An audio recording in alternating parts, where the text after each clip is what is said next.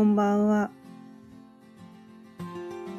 今日も6時になったので、ちょいわろうかんの夕飲みほろよいトーク、やっていきたいと思います。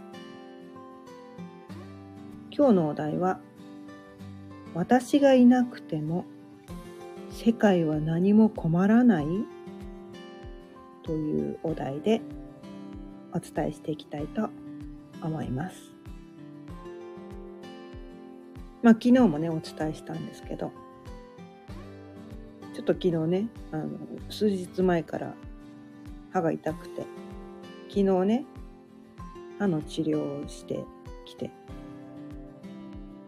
でちょっとお酒昨日飲んでませんみたいなねこれあのちょいわれおかんの夕飲みほろ酔いトークということでお酒飲みながらお伝えするっていう大前提の チャンネルだったりするんですがちょっとなんかそのね歯が歯がこう痛くてほっぺたちょっと腫れてたんですよね。なんかそういう状態でこうお酒飲むの良くないのかなと思って昨日控えてシラフでお伝えして。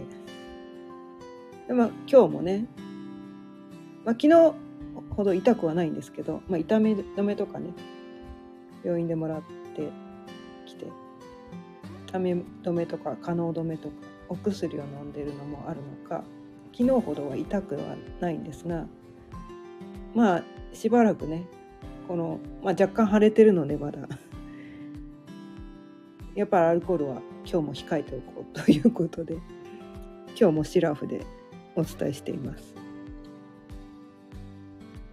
で、えー、ということなので今日もね30分話せないかもしれない。こうねあのアルコール入ってたらいくらでも話せたりするんですけど、まあ、30分話せないかもしれない途中で短い時間で終わっちゃうかもしれないけど。今日はねこのお題でお伝えしていきたいと思います。まあねこの「私がいなくても世界は何も困らない」っていうね結構どぎついどぎついお題だと思うんですね今日ね。そんなわけないって思いたいじゃないですか。人って多分そんなわけないって思いたい生き物なんですよね。どっかでこうね自分がいないと私がいないとダメなのって思いたい生き物だと思うんですよ。まあ私もそう思ってたそう思ってました過去ね。すごいなんかここにここにねすごいねとらわれてたなってすごい思うんですね私はねどっちかっていうと。私がやらない私がいないと私がやらないとみんなが困るからみたいなみんなって誰だよって話なんですけど。なんかなんか自分がやらなきゃみたいな感じでこういろいろ背負って背負いすぎてたっていうのかな。あれもこれも背負いすぎてだからめちゃめちゃこうね頑張ってた。私がだからこうねなあのこれやらなかったら誰もやらないみたいな。なんかそんな感じでこうあれもこれも背負って。でこうね昨日も伝えたんですけどこの肩に力が入って肩こりがすごくて。で歯食いしばってこうね歯にひびが入るぐらい歯食いしばって頑張って いろいろ背負って。あれもこれも頑張ってやって生きてきてた。で私はこんなに頑張ってるのなんであの人は怠けてるのみたいなそうなんかこう自分と同じぐらい頑張ってない人を見ると責めたくなるんですよねそういう時って。怠けてる人が許せなくなっちゃう。でもうカリカリカリカリイライラしてるんですよね。なんかねそこをねすごくこうね頑張っていてある時このねこうな何でこのことを知ったのかな？この人間一人ぐらいいなくたって世界は何も困らないんだって自分がその何て言うのかな？ひょっとしたらですよ。私がこれやらなかったら誰もやらないから。って言ってこう自分で抱えてるだけでひょっとしたら自分がねそれを手放して手放したらひょっとしたらそれがもっとうまくできる人がいるかもしれないわけなのにその他の人の可能性を奪ってるとかあとはね例えば後輩とかなんかこう自分にはこう未熟だと思われこの人にこんなのできるわけないみたいななんかそういうふうに思ってる人がひょっとしたら最初はね最初から何でもこうねそれまで10年間私がやってきたことをいきなり初日から同じぐらいになれるそんなことはあまりないかもしれないけどでもなんか違うねちょその人なりのやり方でやったらひょっとしたらその場がこううまく収まるとかもっと違う新しいものが生まれてくるとかなんかそういうことがあるかもしれないのにで自分がそれを手放したことによってこうなんだろう自分も楽になるわけじゃないですか。そのあれもこれも抱えてねあれもこれも抱えて私はこんな頑張ってるのにみたいな。なんかそんな感じでねで肩肩こって歯食いしばってであっちが痛いこっちが痛いって言って一人でカリカリして職場にそんな人いたらどう思います？みたいな。まあ職場ではねそんな顔私は見せたことなかったけどでもよくなんかそういう人いるじゃないですか。職場で。いつもなんかあの人怒ってばっかりいるみたいな。そういう人って多分ねそそういうのやっちゃってるんですよね。本人はだから。他の人が信じ信用できないんですよね。他のやつなんか任しちゃおけん。俺がやらんと。みたいな。なんかそんな感じで。自分で抱えて。なんかね。でなんか胃が痛くなったりとかね。人によってはね。私もそういう感じで。それはね家庭の中でそれをやってたんですけど。職場ではあまりやってなかったから。うちの中でねそれをやってて。こう旦那とかね子供たちに当たり散らしてたりとかね。してたわけなんですけど。でこうねこう全部自分でやろうとしてすごい頑張ってた。でもある時ねなんかそういうなんていうのかな。無理して無理してそのなんていうのかな。あれもこれも頑張ってやるとなんていうのかな余裕がないわけなんですよね。自分に余裕がない。余裕がないからミスが多くなるんですよね仕事とか。うっかりミスみたいなのが多くなったりとか。あとは仕事のクオリティが下がるっていうのかな。なんかそこに気づけたんですよね。気づけた。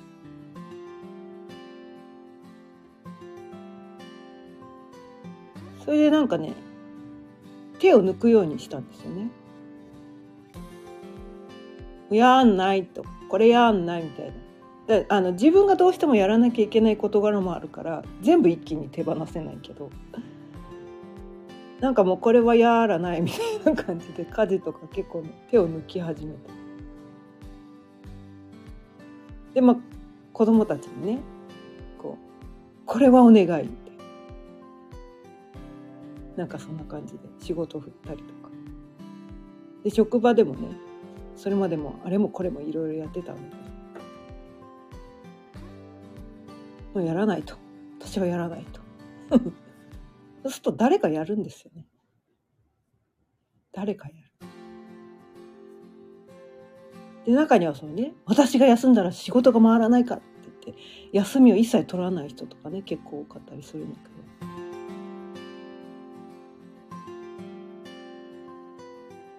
いやその人がいるから他の人が本当はやりたいのにできないみたいなね その人がこう自分仕事を手放さないから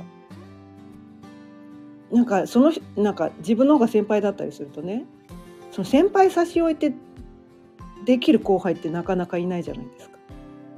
でも思い切って休んじゃったらその間にいろいろねやっててなんかすごいいろいろ進んでたりとかしてスムーズに。自分がいなくてもそれね休んでないと分かんないんだけど休むと初めて分かるんですよ。あいなくてもなんとかなるんだみたいな。いなくてもなんとかなるんだ みたいな。それまでこうね自分がいないと仕事が回らないから思ってたかもしれないけど自分がいなくてもねなんとか回るんです親はいなくとも子が育つとかねなんかよく言うように。いなきゃいないでねなんとかするんですよ。人ってこうなんていうの生きていくためにねいなきゃいないでなんとかする生き物なんですよ。それは仕事であろうが家庭であろうがどこであろうが。でなんとかねなるって言った方がいいのかな。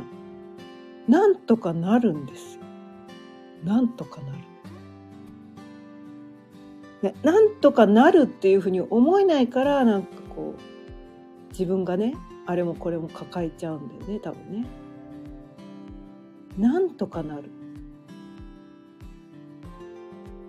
それはもうなんていうのかな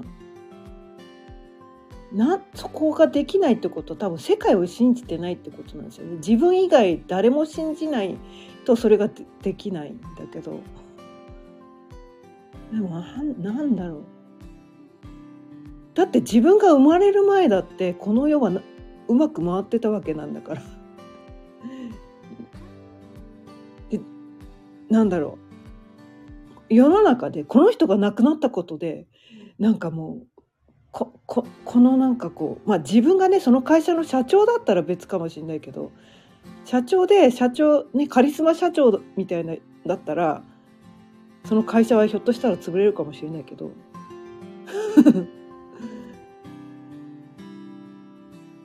でもなんかそうじゃないのになんかこう結構抱えてたりする人がいっぱい多くてまあでもカリスマ社長ってね抱えてないからカリスマ社長だったりするんだよね 多分ね。多分ねそう思うんですけど。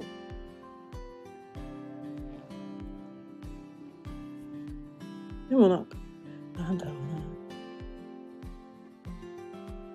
顔かなかなんていうのかな自分がいないことによってそのなんていうのかな。変わるのが怖いのもあるのかな。その手放したことによって自分の居場所がなくなるのが怖いから手放せない場合もあるかもしれないんだけど手放したくない。私はこれを握りしめてることによって私自己効力感っていうのかな。私がこんなに頑張ってるおかげでここここはなんとか持ってるのよって思いたいっていうなんかこう 自己満足みたいな、まあ、それでやってる人もいるから、まあ、まあまあそれでねやりたきゃやってもいいんだけど。なんかねそれいつまでもやってると本当苦しいよねみたいな。もう手放しちゃおうみたいな。なんかね本当だ。なんかね旦那がねそう1年半前に亡くなって。なそれもねすごく大きかった。あ変わらなくはないんですね。その人が亡くなったことで全く変わらないわけじゃないんだけど。いなくてもうまく回るって言った方がいいのかな。世界は変わるんですよ。誰かがいなくなるとね。でも逆にうまくいく場合もあるみたい。自分がいないいなくなることで逆にうまくいく場合もある。変わらない場合もある。で一番言えるのは悪くなることはない。すごくそこは断言できる。自分がいなくなることで悪くなることはないんじゃないかって。すごいなんかね私はねそう思うんですよね。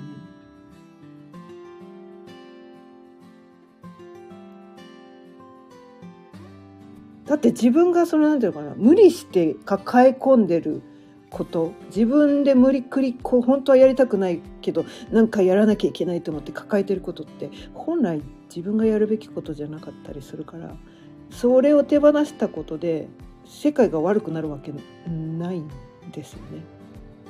で自分は本当は自分が何をやるべきなのかそこに専念した方が良かったりするんですよね。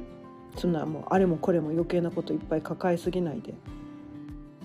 でもそそもそもいろいろ抱えすぎてカリカリしてる状態っていや本来の生き方じゃねえだろっていうのはね多分わかると思うんですけどそんなカリカリしながら周りに当たり散らして肩こってなんかこうあっちこっち痛くていや明らかになんかずれてるよね。っていうその状態が何ていうのかな。世界がうまく回ってる状態だととてもじゃないけど思えないと思いません？ちょっとそれがね正しいと思う人もいるかもしれないけど私が言ってることがね正解だとは思わない、まあ、これはね私の本当本当にあの個人的な意見なんですけどその状態でやっぱりなんかどっかおかしいよなどっかずれてるよなって思うのでそうじゃなくてそんなにもうカリカリしないでもそんなにこう何て言うのかな周りに当たり散らさなきゃいけないほど自分が病気になるほどあっちこっち故障が出るほど抱えなくていいよね。でこの持ちすぎた荷物を下ろしてもう体ガタくるからそんなに背負いすぎてたらねそれ若い頃はそれもできたかもしらんけどある程度の年齢になったらそれもね続かないわけですよいつまでも。ある時期ねある時期例えばまあ、星読みの世界でいうと35歳から45歳ぐらいまでの間っていうのがね一番こういわゆる働き盛りとかね言われてその年代はひょっとしたらそれもいけるかもしれないけど45過ぎてくるとねそれね無理。無理なんです。もう体にガタがきる。でそこを無理して頑張っちゃってる人がこう大病したりとかしてねもうそろそろなんか抱えてるものを下ろせって強制終了みたいな 強制的にこうね手放さざるを得ない状況に追い込まれる人も中にはいる。まあ、幸い私はね肩こりぐらいで済んでたので大病はしなかったからでもなんかなんかもう嫌だと思ってでなんかこう精神的にもねちょっとなんか会社会社の携帯の幻聴が聞こえるようになり始めたからあこれやべえと思って。そのいわゆる病気になる前に。あでもカリカリしてる自体でちょちょっとなんかこう精神的に来てたのかもしれないけどね。結局ねなんかね自分に現れてるんですよね。自分がこのなんか体とか心に今問題が出てたらなんかずれてるよねみたいな。なんかなんか抱えすぎてるんじゃないか。余計なものを抱えちゃってるんじゃないか。本当に自分それやんなきゃダメなの。自分じゃなきゃ本当にダメなの。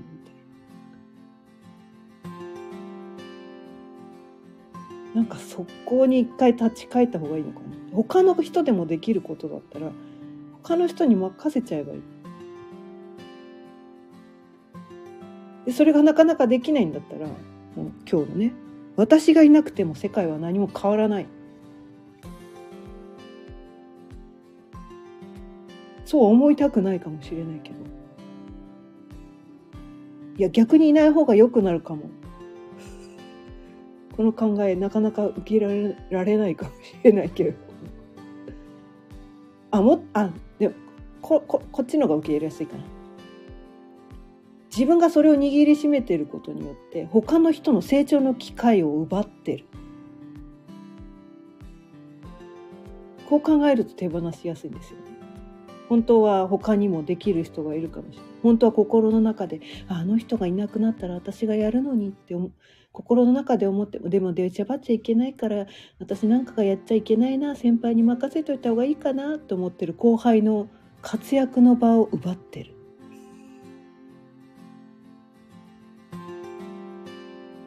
まあ夫婦の間で言えばね本当はご主人がそれやりたいと思ってるかもしれないけど。あまあこれ男性の場合は奥さんがねそれやってるかやりたいと思ってるかもしれないけど自分がやらなきゃいけないこれは任せちゃおけんって握りしめてでカリカリしててね それ手放すことによって任せてくれるなら頑張りますって言って相手がやってくれるかもしれない。そのやっぱりね人ってね任されて信頼されるとそれに応えたい生き物なんですよね。なんか丸投げとはまた違うなんだろうやらせるっていうのそういうことじゃなくて信頼して任せるってことなのかな。なんかこうなんかそういうことがもしできたらひょっとしたら相手がそれまでねこう自分が抱えて辛かったことが、まあ、それはね子供の場合もあるかもしれないですよね。子供に任せることによって。いいかもしれない。わ我が家はねえっとね今ねあれです。あの洗い物ね全般。30歳のね今同居してるあの30歳になるトランスジェンダーの長男にね完璧に任せてるんです。洗い物は君ね。ご飯ご飯はまだ作れないから。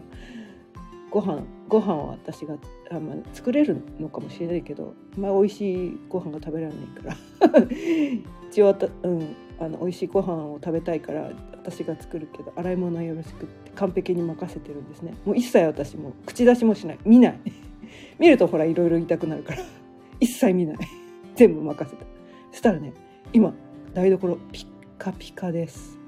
もう私が言ってた子より全然ピカピカなんです。それまで私が抱えてた時に比べて全然ピカピカなんです。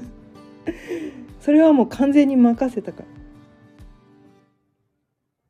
ら。あもっと早くやってもらえばよかった。なんかね。そんなのも。やってみて本人がね辛そうでどう見てもこの人に任せるべきじゃないなと思ったらそれは元に戻してもいいのかもしれないけど一回なんかねこうね任せてみる。で背負いすぎてるんだったら相手にねこう選ばせればいいんですよね。私今これだけ抱えててすごく辛いと相談するっていうのも一つだと思うんですよね。辛いとこでまあ、相手ができそうなことをいくつかピックアップしてこれとこれとこれの中でどれか手伝ってほしいんだけどどれだったらやってもらえるみたいな。なんかそういう聞き方をすると相手もなんとか一方的にこれやってって言われるとええー、とか言うかもしれないけど自分で選択すると多分ね責任持ってくれるんですよ。ああそうそう。あとゴミ捨ても全部ね彼に長男にね私は。あのお任せしてるんですけどもう一切手放すんですだから前の日に「明日明日燃えるゴミの日だけど大丈夫?」とか確認もしない確認もしないそうするとほらだってそういういちいちこういちいち口出しをすると「あ今やろうと思ってたのに」とかなんかそ気分がそがれるわけなんですよね。でゴミ出しまあたまに寝坊して忘れることもあるじゃないですか。もうそこに対して文句も言わない。あ忘れちゃったか。あしょうがないね。みたいな。まあ人は忘れるもんだよね。みたいな。そんな感じにする。だって自分だって100%じゃないじゃないですか。自分だって忘れる時あるのにそのたんびにいちいちチクチクチクチク言われたくない。みたいな。なんかねそんな感じで。こう自分がいなくてもいいようにこう少しずつ手放していくみたいな。そういうのも必要なのかな。一気に全部手放すことできないけど。少しずつ手放す。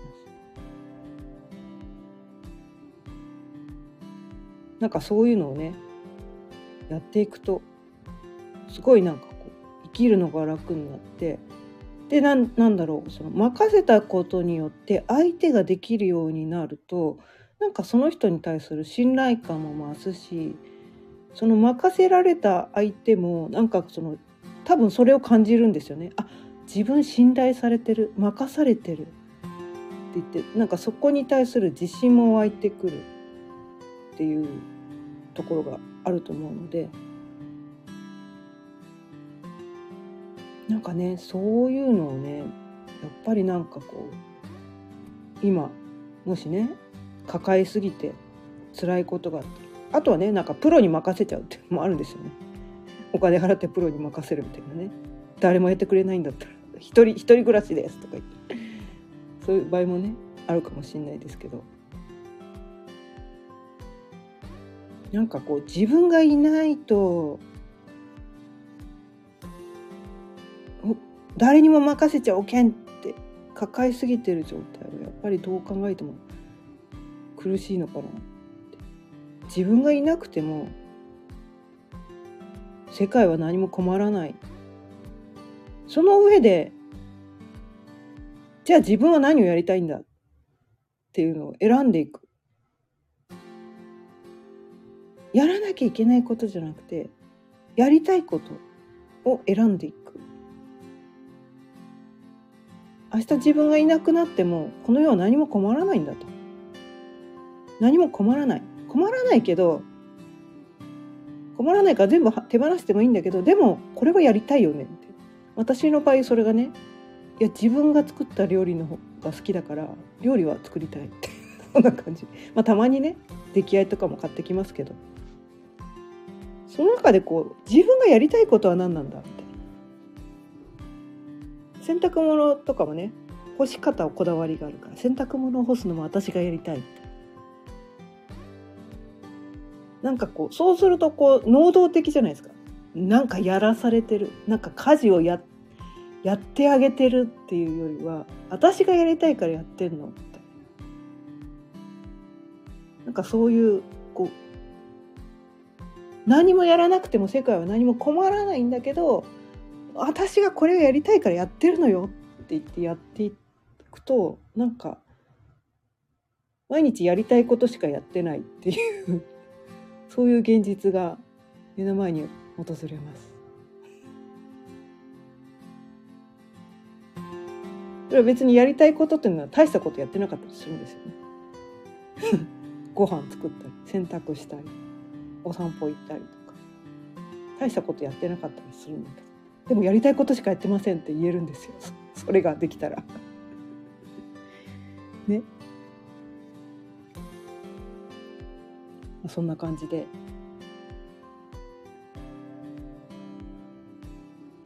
まあ今ね手放せないまあ赤ちゃん抱えて子育て中の人がもし聞いててくれたりしたら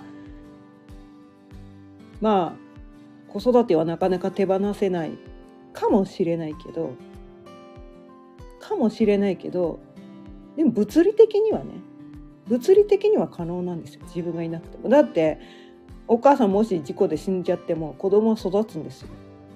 過去にいくらでもそんな事例はあるんです。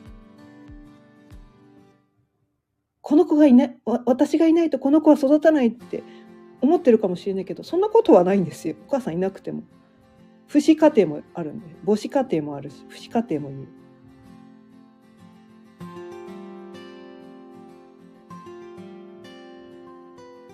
そこの大前提に立ってでも私はこの子を育てたいって思って能動的に育てるのとななんかその縛られてる感じで育てるのと随分なんかこう意識が変わってくるのかなみたいな。なんかねそのそうするとほら私はこの子を育てたいから毎日やってるのっ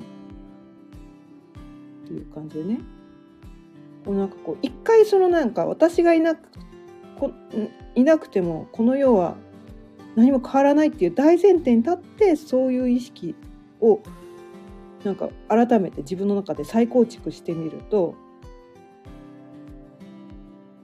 子育てと家事しかしてなくても私はやりたいことしかやってませんとか言えちゃう可能性も出てくるわけなんですよ。それをやりそういうふうなね意識で持てたら。あジジロッソさんこんばんは。聞いていただいてありがとうございます。うん。面白い名前ですね。ジジロッソさんって。も、ん？ワンちゃん、ワンちゃん、キツネさんなのかな？これは？うん。そうそう。ということで、今日はね、なんかこの私はこの一回この私がいなくても世界は何も変わらないっていうこれを知って主人が亡くなったことでそれまではね主主治主治なんかもう「えこれからどうすんの?」って亡くなった直後はねすごいなんかこう目の前が真っ白になったんですけどでも何も困らなかったんです実は彼がいなくても。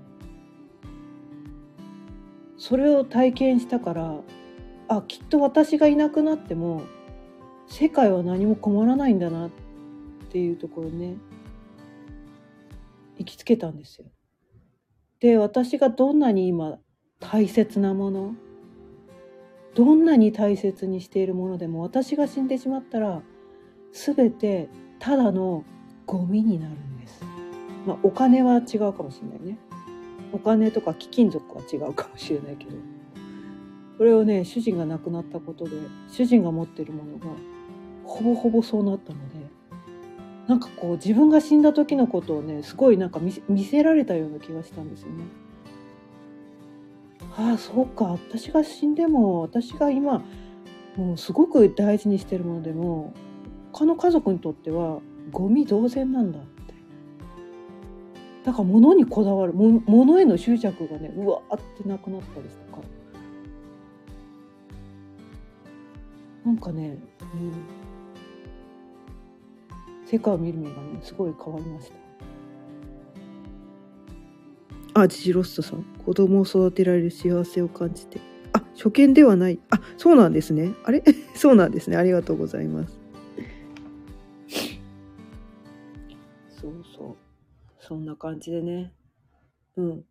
ちょっとね、だから、なんていうかな、そういう目で見る。まあ、ここれがね、全てじゃないです。私は、あの、自分が正解を言ってるなんてこれっぽっちも思ってます。毎回私がね私は今こう思ってる。で私も日々ね成長してるので、うん、そうそう。私はねあの日々成長してて日々気づきがあるのでね。その時のその日々の気づきをね毎日お伝えしてる。あれ前前もジジロストさんコメントくださってましたっけ？ちょっとごめんなさい。覚えてなかったら大変申し訳ありません。いつもはね、お酒飲んでやってるので。あ、そうでした。ありがとうございます。すいません。いつもね、あの飲みながらやってるんで、今、今日はね、シラフですけど、昨日今日はね、その歯が、歯がね、ちょっと痛いということで、あアルコール抜きでやっておりますけれども、いつもはね、飲みながらやってるんで。ちょっと、はい。こちらこそよろしくお願い申し上げます。はい。ありがとうございます。ということで、今日も30分過ぎたので、そろそろ終わりにしたいと思います。今日は私がいなくても世界は何も変わらないということでお伝えしてきました。毎日夕方6時からだいたい30分くらい、えー、その日のテーマを決めてお伝えしています。今日も聞いてくださってありがとうございます。あ、プロ、プロ、プロ、プロフィールってことかな？はい、わかりました。はい。あ、あ後ほど読ませていただきます。はい、ありがとうございます。それでは、また明日。さようなら。